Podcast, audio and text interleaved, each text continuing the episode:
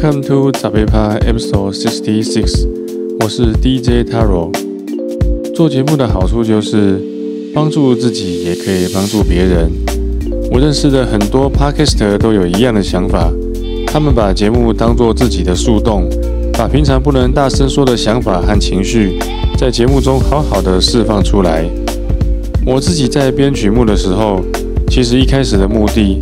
都是想找点具有放松效果、缓和慢节奏的歌，可是放着放着又觉得沉闷，中断以后忍不住开始加快歌曲的速度，最后大概几乎总是又变成了快节奏接近舞曲的歌曲。